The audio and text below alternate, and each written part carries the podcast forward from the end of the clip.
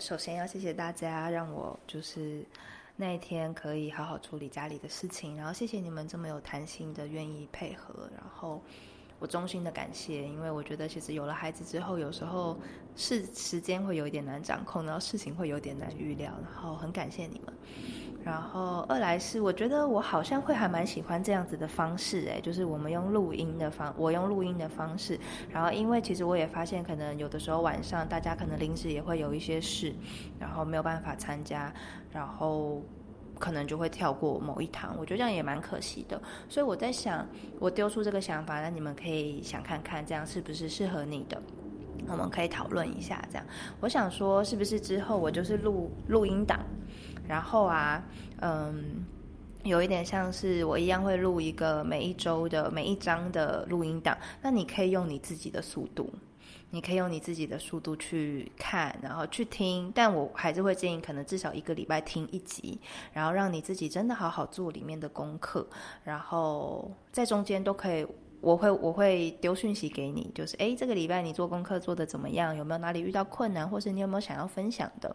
那你们可以在呃打文字给我，然后打文字给我之后呢，我或许在录下一集的时候，我就可以分享，我会匿名分享你们的经验，就是哦，有位同就是有位参加的朋友，他自己的呃这个礼拜的经验是什么？对，我觉得这样方式可能不错，有点像广播电台的感觉。然后，因为像上个礼拜，就除了我自己的状况之外，就是那天有一个朋友，他刚好就是出差，然后那时候他还在旅途中，还在开车，他就没有办法参加。然后另一位朋友确诊，所以他那天也都在发烧，然后可能身体也不是那么舒服，这样。所以我在想说，这个说不定这个新的方式会是适合我们这个团体的哦，你们可以想看看。好。那我们就来到第二章。第二章啊，我觉得不知道你们第一章的练习做的怎么样。如果第一章的那个睡觉之前的那个练习，如果你一直都还没有做的话，我觉得你可以试着练习看看。当然，我知道有时候躺在床上，我是那种躺在床上很快就会睡着的人，所以有的时候也会很容易忘记。然后，可是我还是尽量提醒自己。然后加上我每天早上起床都是我的小孩叫我起床，我都不是用我自己的速度起床，所以我有时候都会在哦，我醒来，小孩还没醒来之前，赶快先做一下这个练习。可是也不是每天都会做，因为有的时候的情况不允许。可是我当天起床之后，我想到的话，即使我不是躺在床上，我还是会做这个练习。对。然后我觉得，当我在这个礼拜好好认真做这个。呃，这个练习的时候，就是那个睡觉睡觉前的一个短短的冥想，还有睡觉之后的那个冥想，起床的那个冥想。我会觉得，我好像在睡觉之前，我把很多东西交出去了，那些不属于我的那个一整天所发生的事情，我都让它离开，然后让我自己变成一个新的容器，变成一个净空的状态。所以隔天早上起床之后，我用这份。一股新的能量充满我的身体，我变成一个嗯，就是有点像是生命中全新的一页的那种感觉。然后我觉得，当我在做这个练习的时候，我比较容易可以接收到我的灵感跟第六感。我现在想不起来就是切确的例子，可是我真的在上一周，我会发现，哎，我还蛮多突然的灵感，而且这些突然的灵感就成真了。就是，哎，我就想说，好，那我就做做看，然后就是很快就成真了。我觉得这是蛮蛮有趣的一件事。然后关于快乐这件事啊，喜悦这件事，我觉得现在这个年代，喜悦不是一件那么容易的事情，因为大环境的关系，就是自从疫情之后，我觉得大环境里面有很多很多的恐惧，人们对于生存的恐惧，人们对于改变的恐惧，因为其实疫情为我们的生活带来非常多的改变，开店的人可能因为疫情的刚开始的那半年，然后封城种种，所以他们的生命。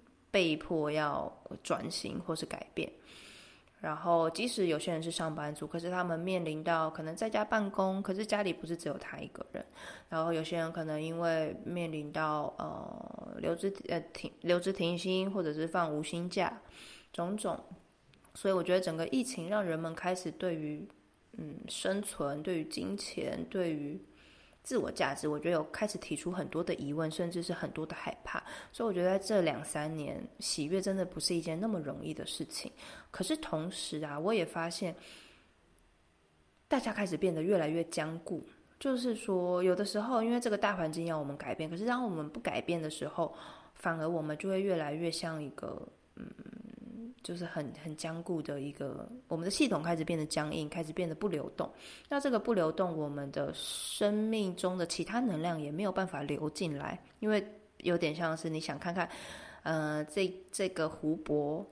它基本上是有上有上游的水流下来嘛，然后上游的水流下来，然后它会有地方可以流出去，所以这个湖泊的水都会一直是干净的。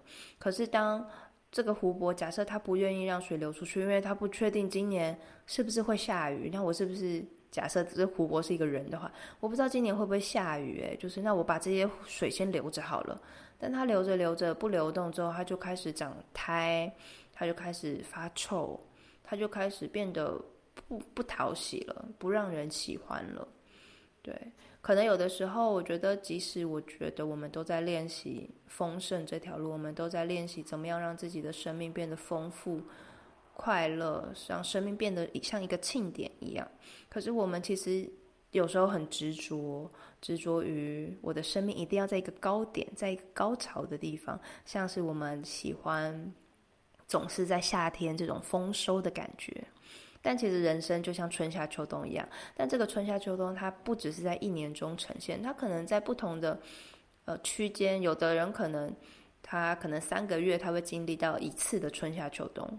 就是我觉得，对于我们的金钱收入也是，它会有来来的时候，会有多的时候，但它也会有少的时候。但那个在那个少的时候，就比如说，假设你是自由工作者的话，在那个少的时候，我觉得反而是自我整理很好的时候。诶，检视一下我现在的目标，检视一下我现在的状况。OK，我是不是要调整？那来迎接下一个下一个春天，因为春天就是播种的时候。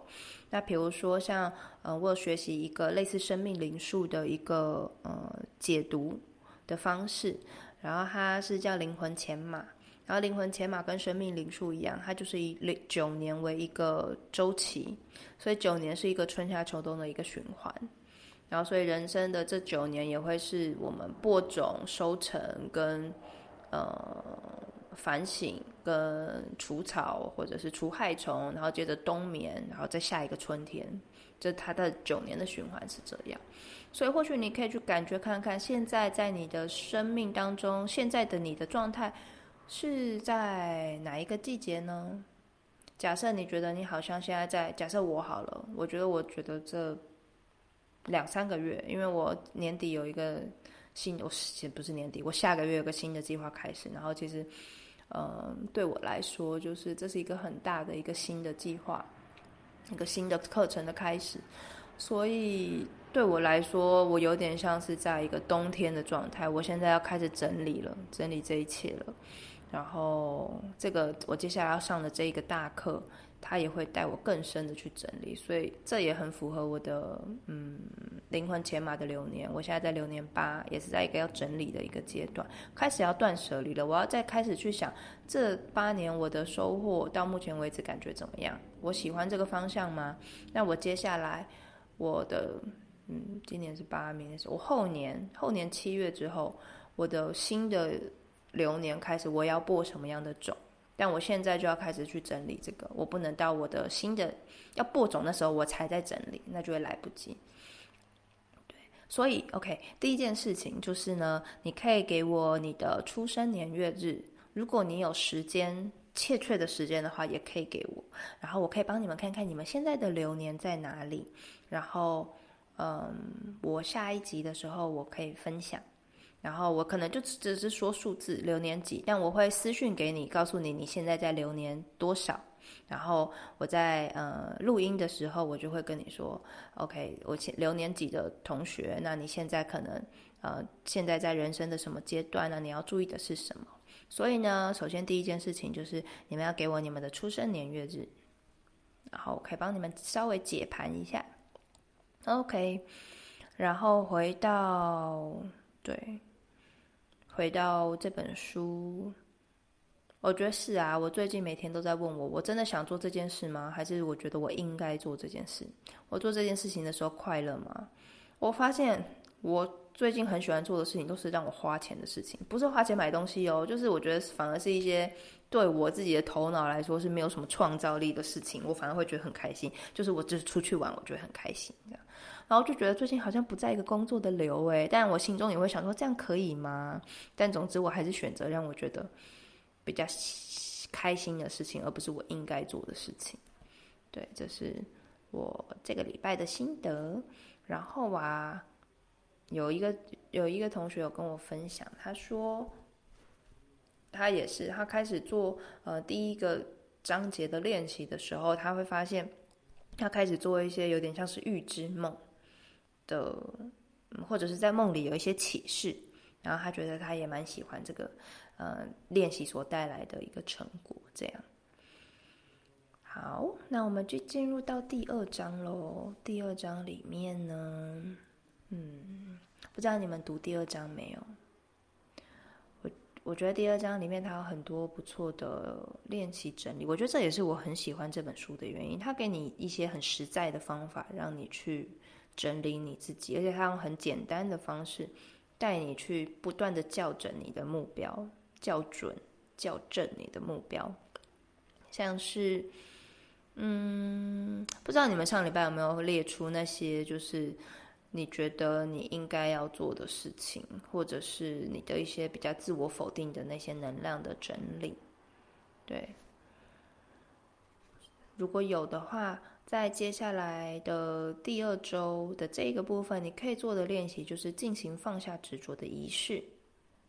对，常常我们的时候，我们有的时候会给自己一些淡书，就是 K，我没有钱，所以我不能做什么什么事情。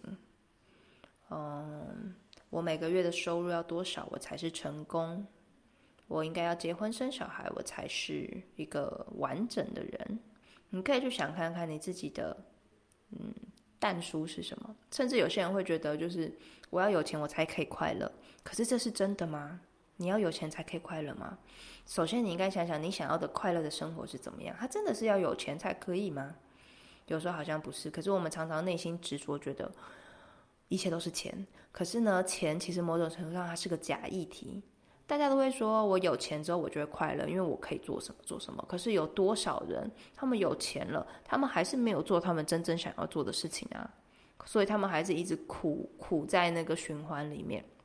我前阵子才听到一个朋友的朋友的朋友的例子，他就说，这个人他其实还蛮年轻的，他三十出头，他月薪有二十万。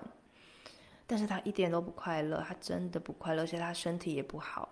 那即使收入二十万，他会觉得这是他基本每个月应该要有的收入，你懂吗？要是我们 OK，要是我的话，我觉得我月入二十万，我应该会过得很爽很快乐。可是对他来说，这二十万是他的基本基本开销，所以他一点都不快乐啊。他觉得他没有二十万，他反而他。呃，要怎么说？他有这二十万，跟可能有些人他可能一个月三万块的薪水是差不多的概念，因为这就是他觉得他应该要赚到的钱，他应该要这样，他才可以拥有他所有的东西。但是他身体很不好，他其实已经付出很大的代价了，可是他看不见。对啊，所以呢，真的是你觉得你一定要做某些事情才能怎么样吗？才会？获得什么你想要的吗？我觉得这些东西啊，都来自于我们成长的背景，不论是家庭，或者是社会，或者是学校的教导。所以，我觉得在台湾很多时候，我们都会觉得，嗯，我觉得儒家思想是一个吧，都会觉得，还有就是从自古以来的华人文化里面，就是呃，读书高，唯有读书高，就士大夫是。比较好的一个工作，但是呢，士大夫又要清廉，士大夫又要呃不为五斗米折腰。你知道，其实有很多很矛盾的信念在我们的价值观里面。可是我们又很想要有钱，所以当你内心一直在拉扯的时候，其实就很像假设十头马，它带你往不同的方向，这个马车根本不会前进。所以，首先很重要的是，像呃第二章里面那个六十七页那里。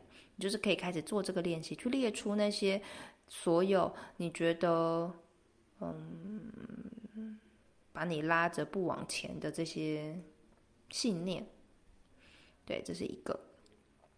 我觉得呃，我那时候，其实我我自己，我觉得这两年疫情对我来说最大的影响就是不能出国，因为我是一个，嗯，我是一个。必须要慎重选环境跟选朋友的人，意思就是说呢，我就像孟母的小孩一样，环境对我来说很重要，因为我是一个很容易融入环境的人，所以当我跟什么人相处，跟我在什么样的环境里，我很容易就会融入那个环境，并且成为那个环境的样子，所以我一直都知道这件事。然后我以前曾经在我国中、高中的时候，我想说没有嘛，我来试试看，我来跟所有人交朋友看看。可是没有，我真的发现我很容易受别人的影响。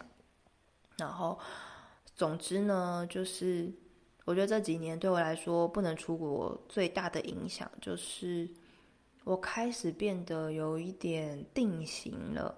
那个所谓的定型是，我以前很喜欢到处。呃，旅行，然后甚至我那时候在澳洲打工度假的时候，我觉得那次对我来说是一个很宝贵、很宝贵的经验，因为在台湾我们都知道，就是有一个既定的路。大部分普遍的家庭都会希望自己的小孩就是 OK，你念书，那你考考高中的时候，你考到你的县市的第一志愿，然后大学你也考得好好的，你就念好好书，然后有能力的话念个硕士，然后去当个上班族哦，甚至当公务员更好，因为有稳定收入。对，然后可是你知道我去澳洲之后，我看因为澳洲是一个很大的大陆，我觉得大陆型国家有时候人的思维跟文化真的很不一样。你知道吗？我真的遇到一个，我遇到好多好多不同的生活方式、生存方式。就是呢，有，呃，我记得有一个印象很深刻的是，有一个澳洲人，他是澳洲人，然后他喜欢过的生活呢，他就是有一台露营车，然后呢，他喜欢过的生活就是跟着季节到不同的城市去工作，他觉得这就是他想要的生活。然后他已经那时候，你知道我二十出头，他那时候三十几岁，对我来说已经是一个嗯大叔。然后我就觉得哇塞，他就这样一路活到现在，他没有饿死，而且因为澳洲的基本薪资哦，那还还算 OK，他就这样过下去。然后他完全就是没有负担，他就像个吉普赛人一样，但他也活得好好的。然后我还遇过另外一个，我觉得真的让我印象很深刻的事情是，因为那时候。我还抽烟，然后我跟我朋友就坐在呃墨尔本的路边抽烟。然后我们坐在路边抽烟的时候，因为其实澳洲烟很贵，所以有一些嗯可能流浪汉啊，或者是比较收入比较低的人，他们可能就会跟别人借烟，就是借支烟这样。然后我们就遇到一个年轻男生，就是说，哎，可以跟你要支烟吗？然后我们就卷烟，然后一边抽烟，然后就聊天这样。然后他十八岁，他是个。流浪汉，他真的是称自己就是 homeless，他就是他称自己为流浪汉。然后我们说：“哦，你怎么会做这个选择呢？那你怎么会在这里呢？因为在大城市里面不会比较辛苦吗？如果你在乡下会不会比较呃好过呢？”他说：“不会，流浪汉在城市比较好生活，因为呢晚上你就会知道有哪些大楼晚上可以进去睡觉。”可能就睡在他的楼梯间，睡在他的顶楼。然后呢，超商要打烊之前，你都会有食物可以拿，所以你这样子也是活得下去。你知道那时候真的让我觉得，哇哦，真的有人过这样子的生活，我好难以想象哦。而且他过得也蛮好的，就是你知道他长得也是体体面面的哦，就是就是一个人。我觉得这也是很特别的一件事。然后我也遇到就是一对情侣，他们。一路就是骑单车从英国骑单车，当然有些地方他们坐船了，就是骑一路骑从欧亚大陆骑回，他们要骑回纽西兰，然后这就是他们过那两年的方式。然后你知道，这种回头看，我就会觉得台湾的有时候的生活价值观有点狭隘，大家都会觉得只有一种，或者两种，或者一个方向的可行的成功的样子。对啊，然后。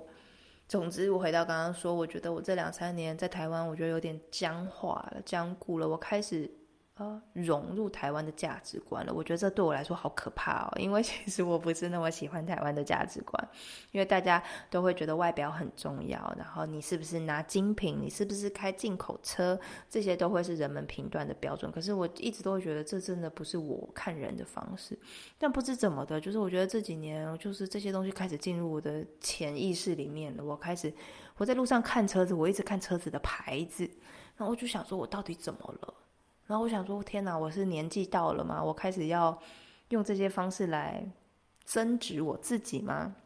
然后但没有，有一天我突然骑车骑一骑，我突然发现，OK，我只是开始符合台湾的价值观了。我的想法开始有一点点往这个方向走了，所以我知道，OK，我要开始，呃，我今年可以出国，我就要出国，因为我不能再一直待在这里了，因为会让我觉得我一直好像，嗯。怎么？我我有点开始只看到单一方向而已，对，所以我觉得就像我们上礼拜讲的，这是真的吗？你的这些信念，你可以问你说这是真的吗？即使你小时候曾经有一些创伤经验，你其实小时候在原生家庭，你有一些很不好的成长的经验，但是你现在长大成人了，小时候的那一个很可怕的经验，或许在小时候的那个你。对你来说，它就像是一个很大很大的怪兽一样。可是你跟那时候已经不同了，你跟那时候已经是不同的人了。你可以看看你现在的自己，你可以试着转过头去看看那个让你很害怕的怪兽，它是真的吗？还是其实它你现在长大了，可是它没有长大？你回头看，它可能跟一个玩具恐龙一样大而已。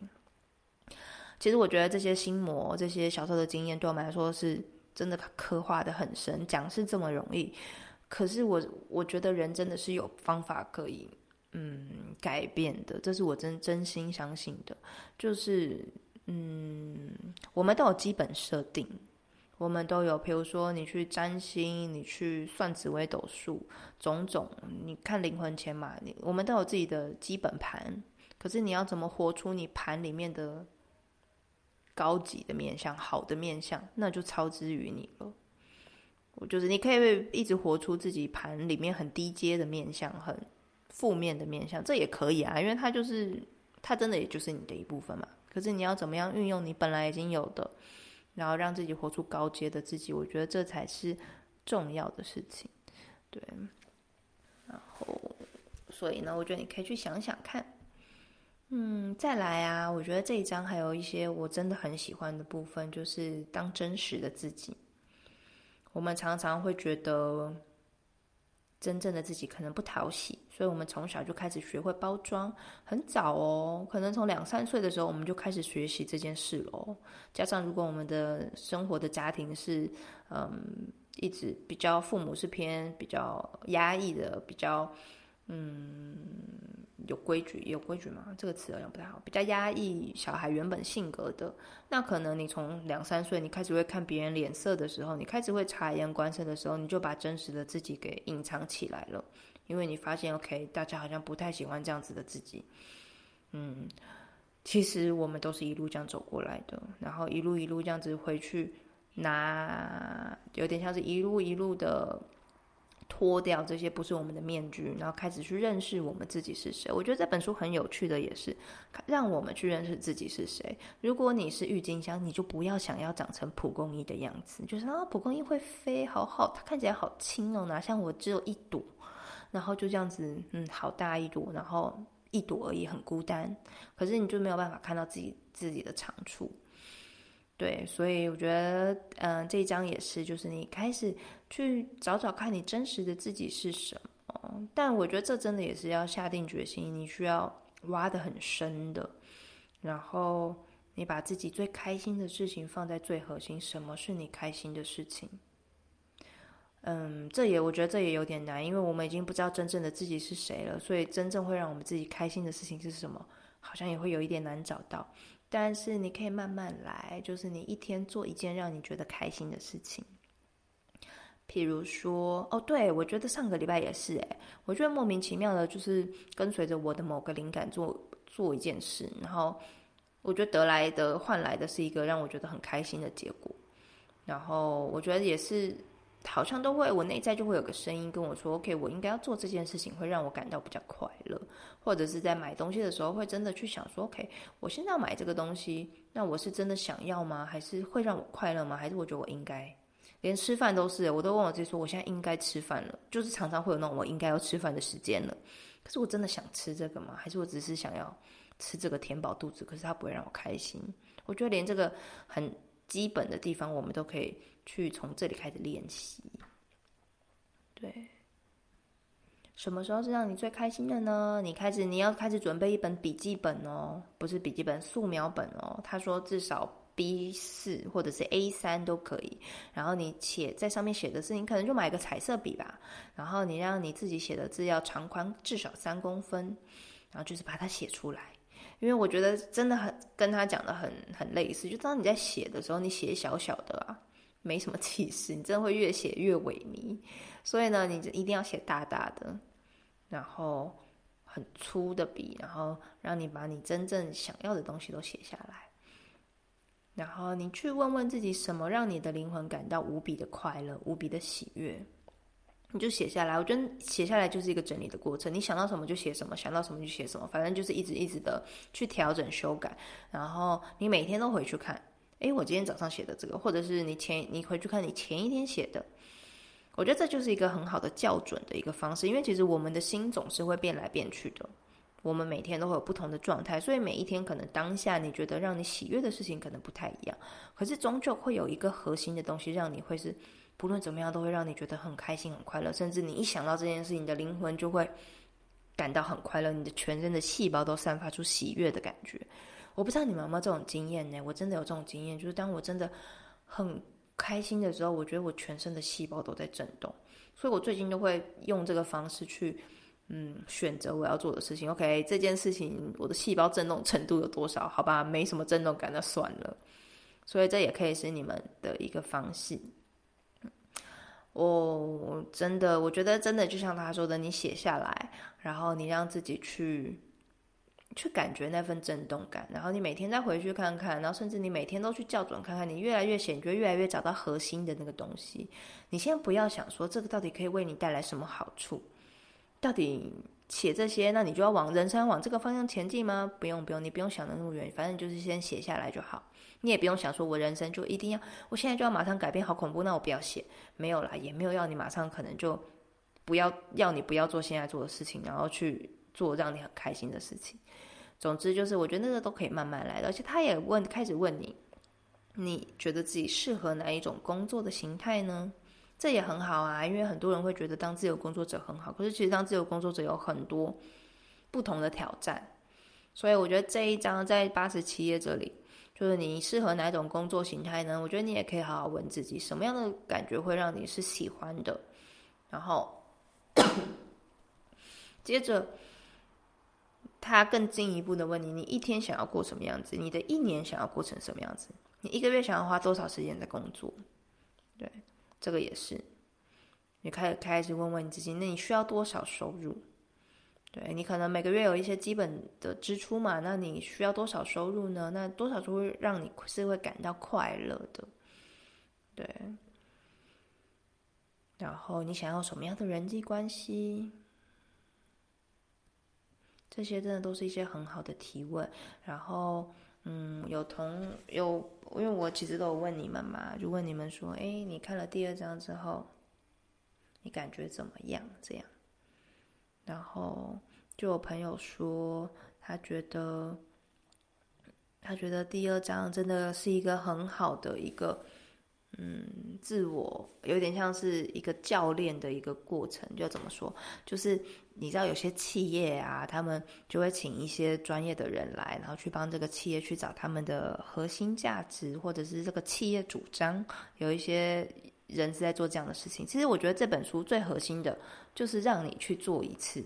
你自己的核心价值是什么？什么是最适合你的？它就是一个 coaching 的一个过程，它就是一整个教练的一个过程，然后让你去可以真的去深入的探索你自己。其实我们的读书会，我觉得读书会是读书会，你听这四十分钟。对你来说可能就像一个 podcast 一样，就像一个电台广播一样，你就听过去了。可是我觉得最重要的还是你真的去，真的把这些练习做一做。然后有朋友说，我们因为我就问他们，就是问大家嘛，就诶，你看了第二章之后，你有什么感觉吗？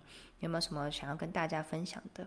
然后就有朋友说，他觉得里面第二章里面有一个他最有感觉的部分，就是这整章都是在强调喜悦。然后他觉得很有意思的句子呢，就是只服务你想服务的人，因为他自从进社会之后就做过很多服务业，然后其实他也被奥克欺负过，然后其实现在他已经脱离了服务业，可是还是处于比较被贬低的环境。明明大家都是同事，可是却被当成次等公民，甚至会对他说：“你的存在就是服务我们的”这种话。然后，所以他觉得，当他读到这本书，他看到“只服务想服务人”的这句话的时候，他觉得很神奇。因为如果真的可以这样就好。我前几天听了一个 podcast，就是呢，他是一个，哎，他是一个我我认识的朋友，然后他在德国的交响乐团拉小提琴，然后他就在讲说，他刚好暑假回台湾，然后他就上。朋友的电，他他就被邀约上一个电台，然后就讲了那个，呃，他在德国的交响乐团的一些工作的一些事情，这样他就说啊，我们亚洲人就是什么都好好好，然后，呃，我觉得台湾人啦，我觉得亚洲人不是，呃，不能这么说，因为我遇过我在澳洲遇过很多韩国人，韩国人超他们真的很很能帮自己讲话，然后日本人呢，就是那种。对日本人也是嘛，什么都好好好的这种。香港人跟中国人，他们根本不吃这套。香港人跟中国人很会捍卫自己的权益，甚至很会，他们讲话都有个气势。所以跟我觉得就是台湾人了，台湾人都会说哦，好好好，然后自己有心中有什么想法都不讲，然后就私底下抱怨，或者是别人讲什么照单全收，都会觉得啊，就是我做不好。然后因为他带在那个乐团呢。那个交响乐团的，嗯，其他就是成员其实都年纪都比较大，然后其实都是大前辈的这种等级。然后说他进去之后，人家就很常跟他说：“你怎么样？哪里拉不好啊？你这个应该怎么拉？”他说他拉到后来，他觉得他好像不敢拉琴了，他不知道自己到底是谁。他说：“因为他把别人的话照单全收了，然后总之呢，他就去看了心理咨商师、精神科这样。因为他说，其实，在乐团里面，就是有时候他们的拉琴的那个工作压力其实真的很大。然后总之，他我觉得他讲到这个也很符合刚刚那个朋友讲的，就是别人说什么，真的就要为他做什么吗？其实不是啊，你应该为自己发声啊，你应该站稳自己的脚步啊。你是谁，你就应该做什么样的事情。我觉得这就是我们台湾人比较难的地方，我们比较。台湾人重情，可是这个情呢就很尴尬，因为有时候就会觉得啊，好啦，大让大家和气比较好。然后总之呢，像我刚刚那个说拉小提琴那个朋友的例子，他就说他有一次，因为他们就是有那种职务代理人嘛，就是他如果今天有病假的话，他有一个职务代理人可以帮他拉。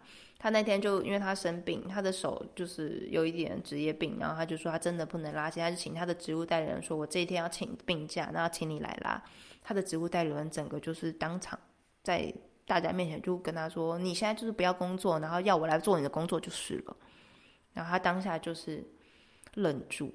你知道亚洲人通常就会说，甚至就会说对不起，但没有他。你知道他在他跟他的智商师。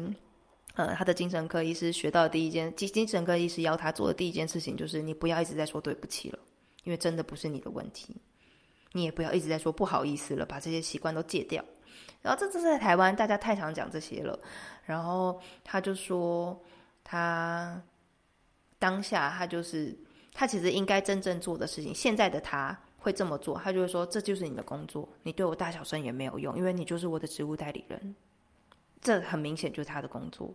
你 然后他就说，当因为他后来其实有时候也会这么强硬的跟别人说话，可是他说，当他这么跟别人讲的时候，别人就再也不会欺负他了。所以或许换个角度，你可以想看看，你可以怎么样为自己发声，或是怎么样婉转的。如果这对你来说有点困难的话，怎么样婉转的先从嗯婉转的拒绝开始，甚至不要一直跟他们说哦对不起不好意思，都是我做错了。或许可以从这个地方开始练习，对啊。然后我觉得这也是哎，就是你看啊，他第二章里面他就有说那个成功的光线嘛，就是你让自己散发出成功的光线。如果你一直都在一个，就是我觉得我在一个被贬低的位置，然后我的同事都对我很不好，我们自然而然就会一直一直一直一直把自己锁起来。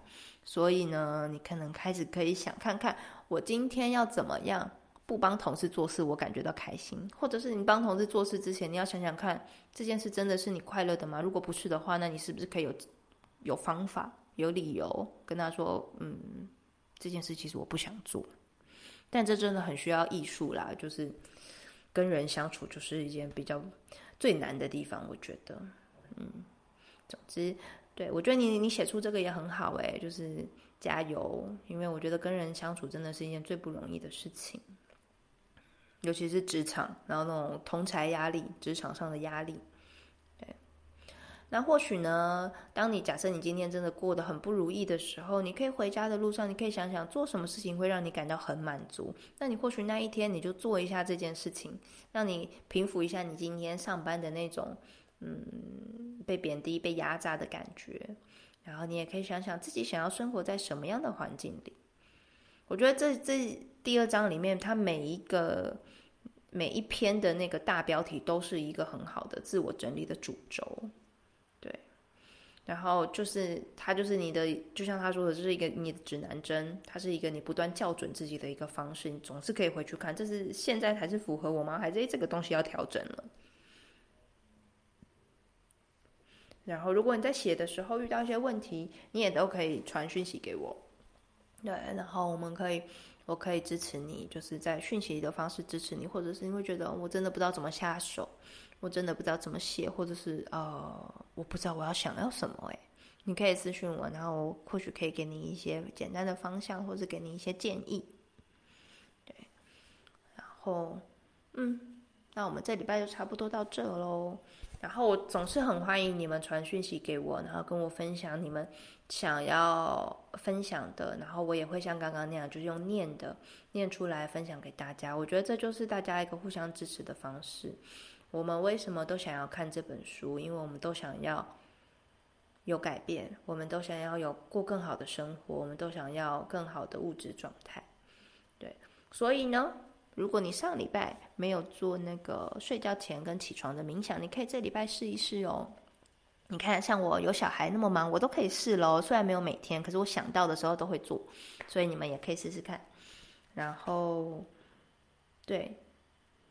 希望大家都可以活一个，活出一个开心的周末，开心的中秋节，然后做让你自己觉得开心、快乐、喜悦的事情，然后跟那些应该说拜拜。